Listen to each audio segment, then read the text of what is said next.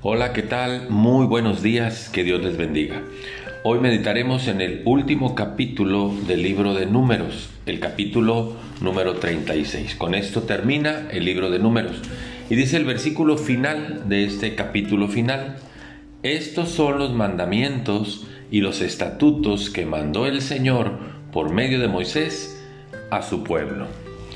El Señor, desde luego, Dios les dio reglas, les dio mandamientos, les dio leyes para que el pueblo viviera en armonía. Pero la ley lo único que evidenció, o los mandamientos, es que el hombre, a causa de su pecado, le es difícil eh, mantenerse o someterse a los mandamientos que Dios le pidió. Y todo debido a aquel primer pecado de Adán y Eva, porque de ahí todos nacemos con la semilla del pecado, ¿verdad?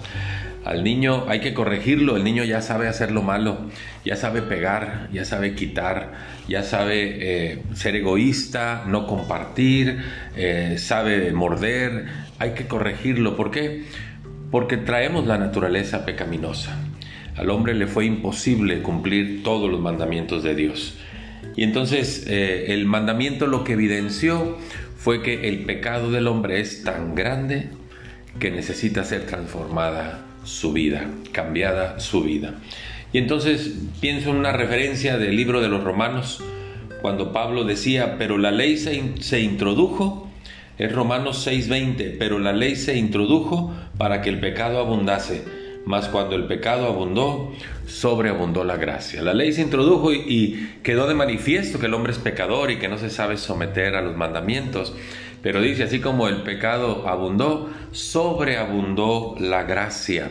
Y dice el versículo 21 de Romanos 6, para que, de Romanos 5, discúlpenme, estoy equivocado, de Romanos 5, para que así como el pecado reinó para muerte, así también la gracia reine por la justicia para vida eterna mediante Jesucristo nuestro Señor. Prefiero vivir en la gracia de Dios y no en el pecado del hombre. La gracia de Dios es tener su favor, tener su misericordia, tener su perdón.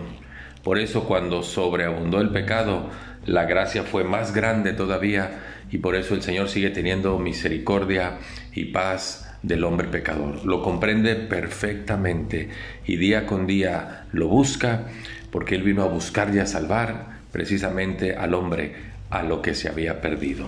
Acerquémonos a la gracia de Dios acerquémonos al favor de Dios.